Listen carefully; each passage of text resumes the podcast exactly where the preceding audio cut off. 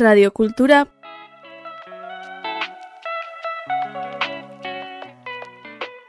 puntu eus.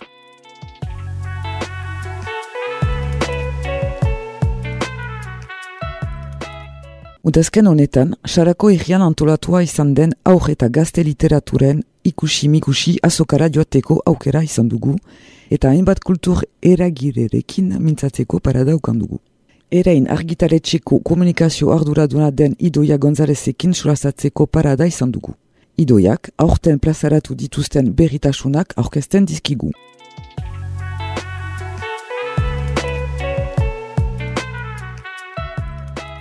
guk beti nahi deguna da oreka mantendu eta adintarte guztietarako e, argitaratu.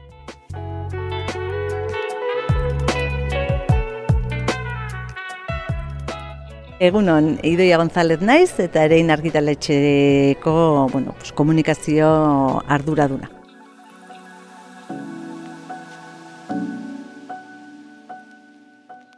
Eren argitaletxea donostian kokatuta gaude, eta, bueno, en mila behatziron deruita masei garren urtean sortu za, beraz, ba, berrogeita sei zazpi urte damakigu argitaratzen. Eh? Aur literaturaratik hasi eta helduen literaturaino, eta ez literatura bakarrik, baizik eta baita ere ikasmaterialak eta testu gintzan ere ibiltzen gara e, maila horietan. Lehen hezkuntzatik Unibertsitza DBH-eraino.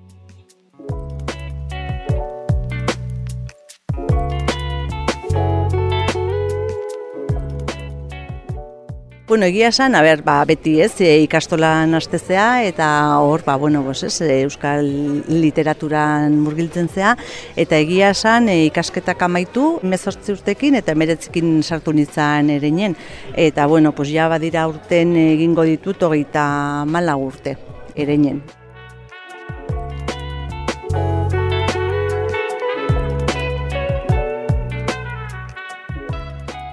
egia esan plazer bada, ez? E, liburuak hemen ikusten dugu azken produktua, baino honen atzetik jende asko, egile asko, sortzaile asko, eta liburua ikusten degunera iriste arte prozesua oso zabala da. Liburua eskuartean uki arte eta ondorenean ebai, ez? E, aldez aurretik, pues, esandakoa egileak daude, idazleak, marrazkilariak, izultzaileak, zuzentzaileak,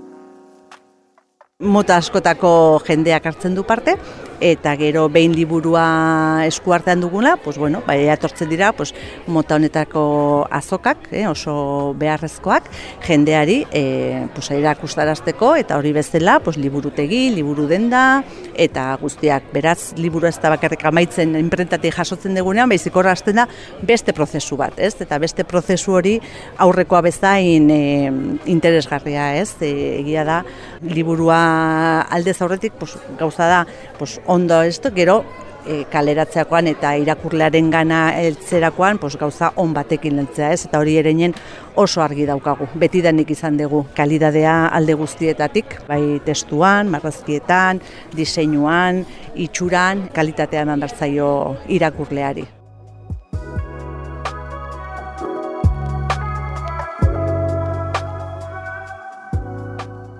Ja, hogeita marrurtetik gora da mazkit, orduan, bueno, pues, etapa desberdinetatik ere pasa naiz, e, asira hasien administrazioa lanetan hasi nintzen, eta, bueno, pues, hortikan e, orain gehiago nago ba, komunikazioan eta marketing lanetan, ikastetxekin ere lanetan, ze, bueno, pues, e, horre ere irakaslen gana heldu, eta, bueno, ba, gure aurreta gazte literatura asko lantzen dugu, eta hori, orain momentuan hortzen. Baina bueno, esate dizut, e, azkenen, bueno, pues argitaletxean ez da ez, gauza asko ikuitzen dituzu eta azkenen lana ere ez da makina baten horrean jartzen bezala beti lan berdin egiten duzu. Hemen jute goitzean helburu batekin eta agian ba bueno, batokatzen zizu beste gauz bat egitea, ez?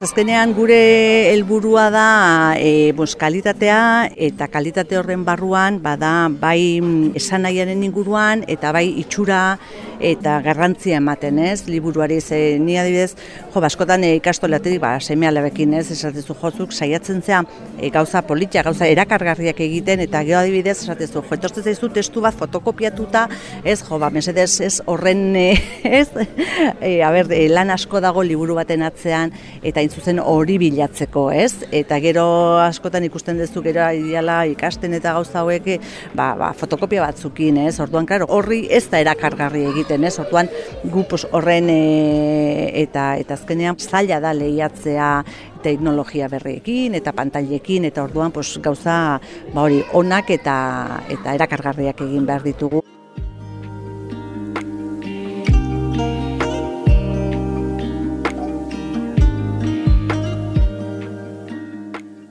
Eta pixka bat baita ere aldatu baita ere aro berrietara, ez? Ba ematen dan mensajekin edo ematen dan, osea gaiak laintzen diren gaiak eta pixka bat jarri baita ere e, beraiek zer nahi duten, ez? Eta beraiek zer dazkaten, ez dakit nola esan, zer deitzen dira atentzioa, ez? Orduan pixka bat hortikan jun. Eta adibidez, ba, jo, e, iaza e, nerea loiolaren liburua zazpije, e, atera genuen, zazpije udalekoak, escape room, eta aukeratu zure aventura, ez? Eta, bueno, pues, horrelako gauzekin, e, ba, ba, arrakasta handia izaten ari da, ez? Eta pixka bat, adin bakoitzen, esan dizu lehen, oza, azten gera txiki, oza, zerotik, ez? Eta, bueno, pues, elduen arte orduan, bueno, ba, adin bakoitzean ikusi beraiek zer nahi duten, eta pixkat hori eman, eta aktuala eta modernoa izan da.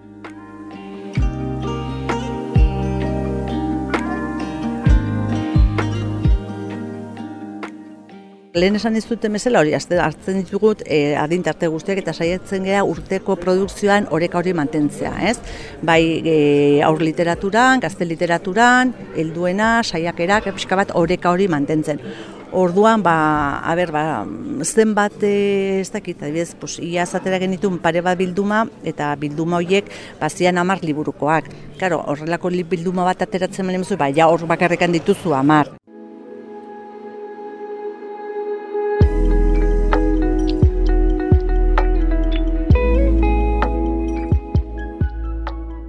Horentxe bertan ere atera dugu hortuko bizitza, beste bilduma bat dituela zazpi, ez? Eta urten bukatzen da bilduma hori zazpikin. Gero bilduma batzuk e, hasten dira, abasana kopek, adibidez, edo nur, orduan urtero jutentza baita ere bilduma hoiei zeia, e, bueno, pues, e, irakurleak e, ja oitzen dira, edo nahi dute, eta orduan pues, urtero saiatzen gara, pues, bat edo bi alde gehiago ematen, ez, ba, bilduma horietan, orduan, badode bilduma batzuk mm, hartzen dituztela liburu solteak esango genuke, eta beste batzu baia bilduma diala pertsonei berdinekin, egile berdinarenak eta orduan horri, ba, urtero urtero orduan, ba ez dakit ni ba, hogei bat liburu, a ber, teo aurreta gazte oso zabala da, ez? Ze gazte no arte da, gazte.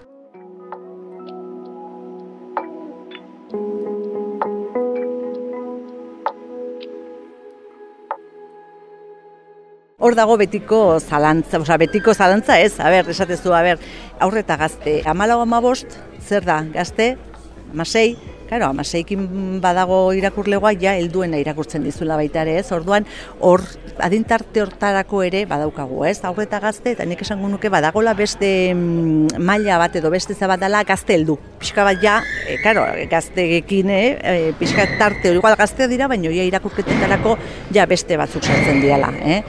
Baino ez dakit, ba, hogeita, oza, horreaino hartuta, pues, hogeita mar e, urtean esango nuke, bai, ez, baino esate dizut, urteak desberdinak ez ez eta guk beti nahi deguna da oreka mantendu, eta adintarte guztietarako e, argitaratu.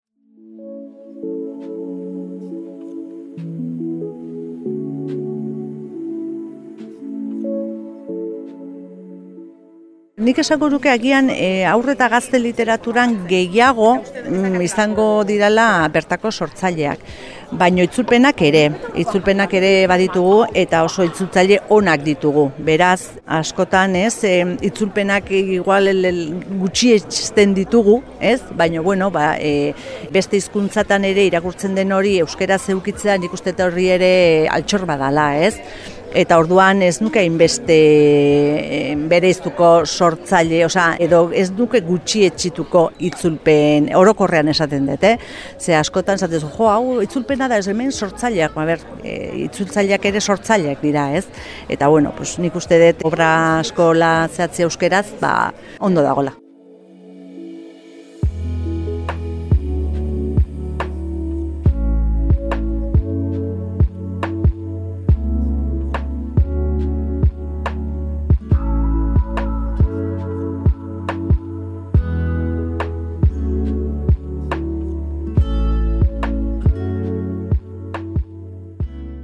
Bueno, ez dakit, bera, hemen adibidez ekarri dugu ba hori ez, e, pixka bat, muestra bat edo azken, azken ateratako azkenak ez, adibidez, bueno, hemen daukagu nahian, dala nerea Loyola eta Jon Arangureren album bat. Gero daukagu hortuko bizitza, sail berria, irati garmendia eta ane hartzaluz egindako eh, hortuari buruzko ba hori, pues hortuan askotan era poetiko baten eta idatzita umentzako, baina bueno, ba, erakutsiko digu hortuan ba, zer eh, landatu leiteken zerren ondoan, zerrek ez, hilardiak eta guztiak zer zer duten, zeintzuk diren lagunak, zeintzuk eh, ezin duten elkarrekin egon, bueno, eh, horrelako zeak.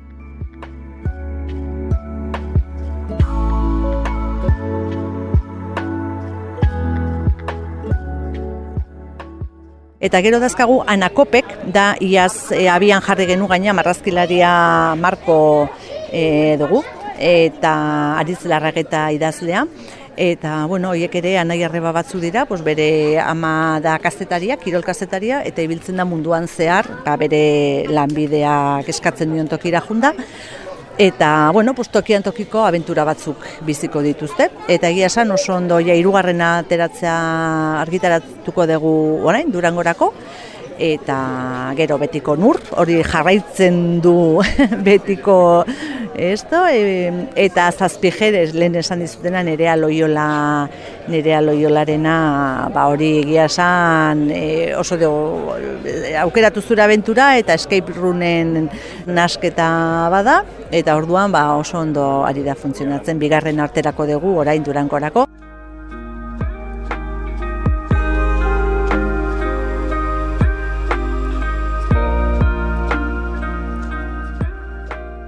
Eta gero badakagu betiko xola, e, atxagaren txakurra, bueno, posatera degula edizio batean olein arteko bostak, eta lehen esan dizuten gazte heldu, ez? E, adintarte hortan daukagu Patxizu Bizarretaren zerria, oraintxe irabazi du Euskadi saria eta Espainiako sari nazionala, eta horrekin batea tera dugu barraskiloa baino bat gehiago dala anela bakaren ez hori da, justu lehengo astean argitaratu genduena.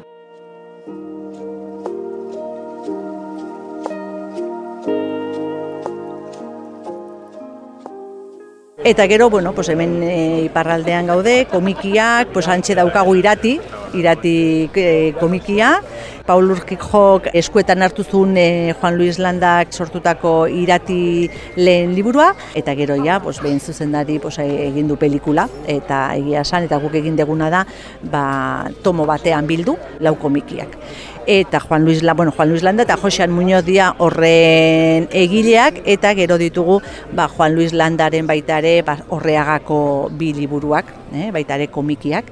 Eta bueno, hori da pixka bat hemen aurkituko deguna.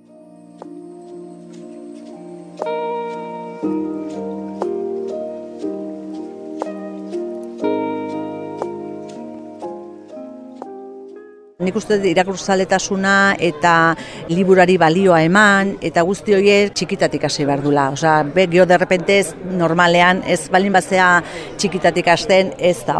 Eta nik uste hori landu behar dela eta hori ba, gaztetxoekin olako tokitara etorri eta liburuari duen balorea eman behar zaio. Nik uste toki askotan gutxi etxituta dagola liburua ez. Osa, lehen esan dizutena, ikastoletatik askotan fotokopia batzukin, jo, bos, guazen ez? Mintzat, ez dakit, liburu bat, ez? Horren, orduan ja, askotan, bai, gaztetxoak ez, ba, ez dakit, olentzeroren eskutitzeitekoan, ba, jo, abert, liburu bat jartzen duten, ez? Orduan, horta iritsi behar dugu. Eta horta iriste balin bagea, pues ja, iritsiko gea, ez? Baina landu behar da eta hori irakurtzale esatzuna eta balioa liburuari, liburuaren atzean dagon lan guztiari, ez? Ze askotan zaio ematen edo egilea, ez dakit, pixka bat balioiek nik ustet jun behar gehala, ez? Mai gainean jartzen eta eta daukan balioa ematen.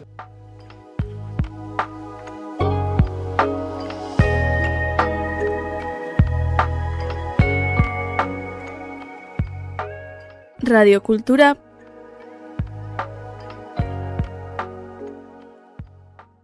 puntu eus